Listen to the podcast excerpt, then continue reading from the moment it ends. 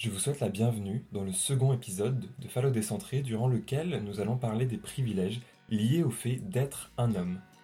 Comment prend-on conscience de ces privilèges venant de la société sexiste et comment est-ce que cela se passe dans des relations avec d'autres hommes?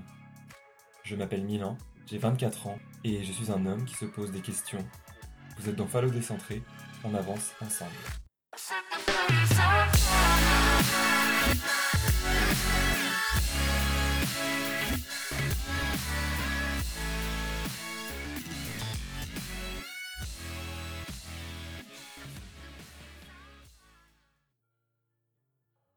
Avant de rentrer dans le cœur du sujet, je répète mes mots de l'épisode 1, que vous pouvez aller écouter si ce n'est pas déjà le cas. Ce podcast ne vise pas à culpabiliser les hommes, mais à faire prendre conscience du privilège qu'apporte le fait d'être un homme. Il ne vise pas non plus à expliquer aux femmes ce que l'on définit comme mansplaining, quoi que ce soit sur ce que ça veut dire de vivre en étant une femme, puisque je ne sais pas ce que ça représente. L'objectif, à travers ce podcast, c'est de mener une déconstruction des normes de genre à travers un récit de vie, de ma vision d'une société que j'estime sexiste parce que j'ai réfléchi à la question en me nourrissant de lectures, de discussions et d'observations au quotidien. J'ai compris la notion de privilège très récemment alors que j'avais conscience que mon genre me permettait de faire plus de choses que les femmes sans subir de jugement, voire de violence je vous propose de questionner dans une première partie de cet épisode la question des privilèges de genre pour ensuite ouvrir un peu plus largement sur l'idée que ces privilèges sont oppressifs contre les femmes mais se construisent, à mon avis, au sein des relations entre les hommes. Déconstruire ces normes, c'est commencer par me rendre compte que je peux faire plus de choses qu'une femme simplement dû au fait que je suis un homme et je m'en rendais pas compte avant. Parler des privilèges, ça commence à mon sens par évoquer l'idée de lunettes de genre. C'est pour moi une allégorie de l'idée qu'en enlevant des œillères, en enlevant des lunettes de genre, on commence à déconstruire ces normes. Moi, c'est ce qui s'est passé. Et en déconstruisant mes normes de genre, mon regard s'est aiguisé autour des discussions euh, que j'ai pu entendre, euh, autour des discours, des actions sexistes qui se passaient autour de moi. Autrement dit, depuis que je fais attention à observer mon comportement et celui des personnes autour de moi via ce prisme du genre, je me rends bien compte de mes privilèges. En écoutant des femmes dans mon entourage, je me suis rendu compte au fur et à mesure que mes possibilités d'action étaient très ouvertes. Euh, dans le but d'illustrer ces possibilités, je vous propose quelques exemples de privilèges que j'estime posséder parce que je suis un homme. Je peux échanger un sourire ou un bonjour avec euh, un étranger dans la rue sans que cette personne le prenne comme une invitation directe à venir me draguer. Je peux montrer mes tétons en public, j'ai aucun risque d'être harcelé quand je montre ma peau. Je peux également garder mes poils partout sur mon corps sans que personne ne me regarde avec curiosité ou dégoût.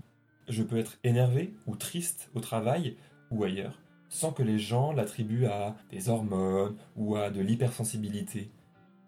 Le vocabulaire courant, il favorise mon genre comme le genre par défaut avec des mots comme euh, les hommes pour l'humanité en général, hommes d'affaires, hommes politiques.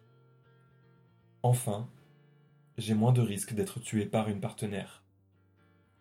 La liste pourrait encore s'allonger.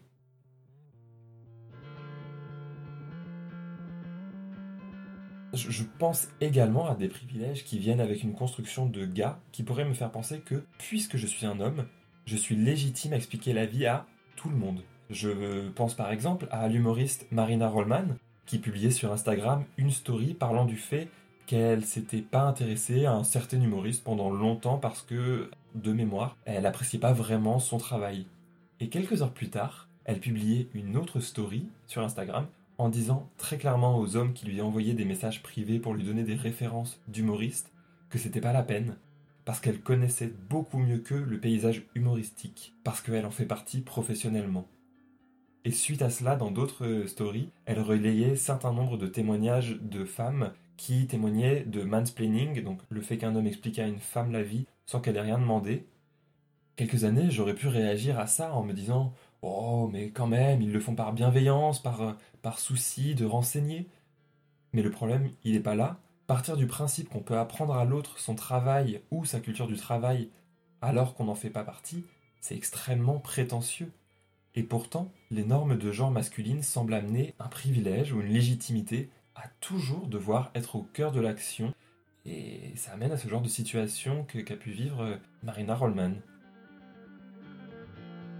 Si je reviens à mon fil rouge, je pourrais me sentir d'une certaine manière autorisé par le regard des autres, et quand je dis les autres, j'entends les autres hommes, de faire ce que je veux, quand je veux, où je veux, simplement parce que je suis un homme. Et c'est un facteur sur lequel je n'ai strictement aucune prise et aucun mérite. Je pense que c'est ce qu'on peut définir comme un privilège. Ainsi, en réfléchissant à ce que cela entraîne d'être du genre masculin, j'ai identifié que ces privilèges se constituaient en retirant du pouvoir aux femmes. Euh, les femmes ne peuvent pas faire telle chose, moi je peux la faire, et ça me donne du pouvoir, ça me place dans une position de dominant. J'en suis à ce constat-là de réflexion autour de mon genre, et durant des années et des années, je n'ai jamais eu conscience que j'étais privilégié.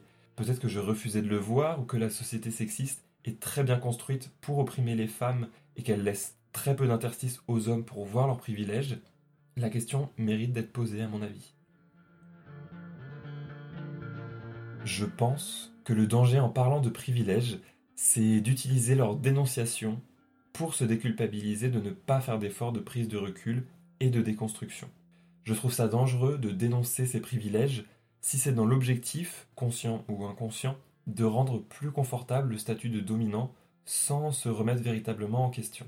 Je m'explique, dès lors qu'on se saisit en tant qu'homme de ce questionnement autour des privilèges, il peut apparaître le fameux je suis féministe moi mais à mon sens, c'est un discours qui est creux. J'ai l'impression, personnellement, d'avoir longtemps été dans ce discours creux parce que je me disais féministe, alors que je faisais rien. Je faisais rien et j'avais pourtant l'impression de faire des choses en étant dans la recherche d'une égalité totale avec les femmes autour de moi, de respecter au même niveau hommes et femmes. Le problème, c'est que ça, c'est la base. C'est normal de respecter tout le monde pareil. Et tenir ce discours creux du je suis féministe, je prends conscience de mes privilèges, j'estime que c'est un discours, s'il n'est pas profondément réfléchi ou sincère, ce discours-là, il sert qu'à en fait, il sert qu'à me rassurer et à me déculpabiliser de ne pas faire l'effort nécessaire pour déconstruire mes privilèges et toutes les choses que je peux faire qui sont symptomatiques d'une construction sociale sexiste. Il y a donc une prise de conscience des privilèges qui se fait, mais la question qui arrive alors, c'est concrètement, je fais quoi en tant qu'homme? Puisque je ne veux pas être dans ce discours creux, qu'est-ce que je fais pour réagir par des actions à ce constat du statut d'oppresseur privilégié que j'endosse sans même m'en rendre compte?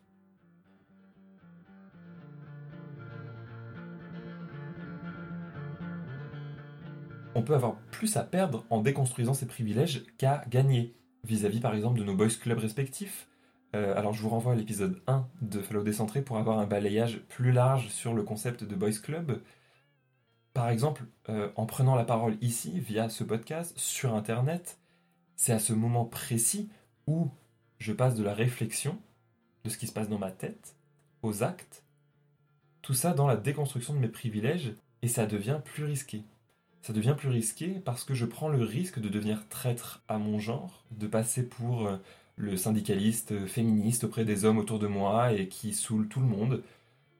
Je prends le risque de perdre l'image positive que je peux renvoyer en passant pour le moralisateur, mais en me mettant en action, je sors alors de la posture du entre guillemets planqué pour entrer dans la posture de, de quelqu'un qui entre en lutte, qui entre en action en tant qu'allié des femmes, et personnellement, je me sens utile en le faisant.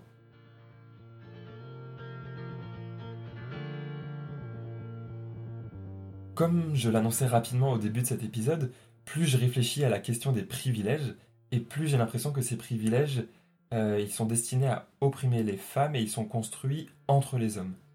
Si on transpose les privilèges à un outil comme un marteau, à mon avis, les hommes fabriqueraient entre eux le marteau pour l'utiliser ensuite sur les femmes. Tout ce que je vais dire dans cette deuxième partie d'épisode est toujours issu de mon point de vue ça me semble important d'insister sur le fait que je veux toujours faire attention à situer d'où vient la pensée qui construit mon discours que je suis en train de tenir. Et selon mon expérience, en ayant passé 24 ans dans une société sexiste, je me rends compte que les privilèges, ils se gagnent. Ils se gagnent globalement à travers le regard de mes contemporains. C'est comme une espèce de, jeu vidéo RPG, de, role-player game, on effectue des actions qui sont validées par les autres, comme si on gagnait un peu de l'expérience à chaque fois, et ça nous fait grimper dans les rangs de la masculinité.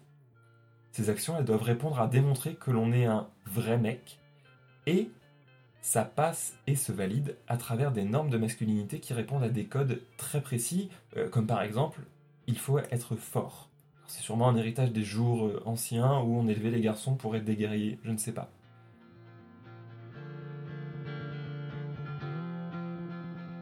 Ce qui amène qu'on nous considère mieux en tant que garçon, ça passe par des choses paraissant a priori simples, comme la pression sociale appliquée aux garçons. Cette pression sociale, elle s'applique à entraîner les garçons à se fondre dans le moule et à répondre aux bons comportements sociaux. C'est toujours drôle de voir que le chef de bande dans la cour d'école, c'est celui qui répond particulièrement bien à une norme de construction de la masculinité, à ce qu'on attend de la masculinité, comme euh, par exemple le fait d'être fort, le plus fort, d'être le meilleur au foot ou celui qui a le plus de succès avec les filles. C'est marrant de voir comment euh, déjà tout petit, on peut euh, dire à un petit garçon qui joue avec une fille Oh là là, mais quel don c'est pas l'endroit, c'est pas le moment. Bref, c'est rarement le plus timide ou le plus fort aux échecs qui est le chef de bande. Une autre entrée intéressante dans, l'analyse autour de, des privilèges et de mes relations avec mes contemporains hommes, c'est la consommation de produits illicites et qui sont perçus comme cool au lycée. Par souci d'intégration, en arrivant au lycée, je me suis mis à fumer de l'herbe, alors que j'aimais pas ça.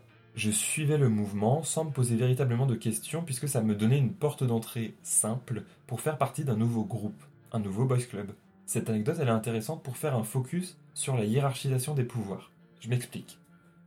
Pour moi, l'oppression de la société sexiste sur les femmes, elle me semble omniprésente puisqu'elle constitue l'un des piliers de la société patriarcale. Le pouvoir, il appartient à celui qui domine. Cependant, au sein même des relations entre les hommes, se forment des schémas et des actions d'oppression. Par exemple, si je reviens à mon moi adolescent fumant de la weed, je me suis fait entendre dire un jour par un pote, euh, je cite, Tu tires comme une fillette. Alors, en soi, avec du recul, je me demande vraiment quel était l'intérêt que je tire plus fort sur ce joint que lui. Rien, si ce n'est peut-être qu'en me disant ça, il entrait dans un jeu de domination en me disant de manière sous-jacente Je fume plus fort que toi, donc je suis plus fort que toi, donc ma masculinité, elle est plus importante. Alors, il y a un peu une, logique de sophisme là-dedans, mais on retrouve quand même l'idée d'action d'oppression que j'évoquais un peu plus tôt. Faire briller sa masculinité, son pouvoir d'homme, ça passe par l'oppression des femmes à qui on refuse le pouvoir, pouvoir sur son corps, pouvoir d'être l'égal d'un homme, pouvoir d'évoluer dans l'espace public, comme un homme, et l'oppression sur les hommes, elle pourrait passer par une guerre visant à avoir une masculinité plus importante que l'autre. En court et précis, en avoir une plus grosse. Et je profite d'en arriver là pour ouvrir rapidement sur un élément auquel je m'intéresse depuis un bon moment, l'idée de la performance que l'on glorifie à tous les niveaux, et allant du plus trivial, comme réussir à boire 15 shooters sans vomir, jusqu'à ce qui semble être l'objectif d'une nation comme la croissance économique. La performance, pour moi, c'est un élément qui est hyper intéressant pour comprendre comment les hommes mettent en place des actions pour se dominer les uns et les autres. On la retrouve euh, par exemple dans la puissance sexuelle, l'érection, et à contrario, la peur de l'impuissance, action concrète du pénis, soit le symbole tangible de la puissance masculine qui s'affaisse, qui perd sa puissance. Fin de parenthèse sur la performance, mais ça reste un sujet qui est vaste et qui reste à creuser à mon avis. Pour conclure ce second épisode, je peux dire aujourd'hui que ma perception des privilèges, elle est celle d'outils oppressifs contre les femmes. Ces privilèges, ils me semblent être en même temps le départ de la société sexiste et sa concrétisation.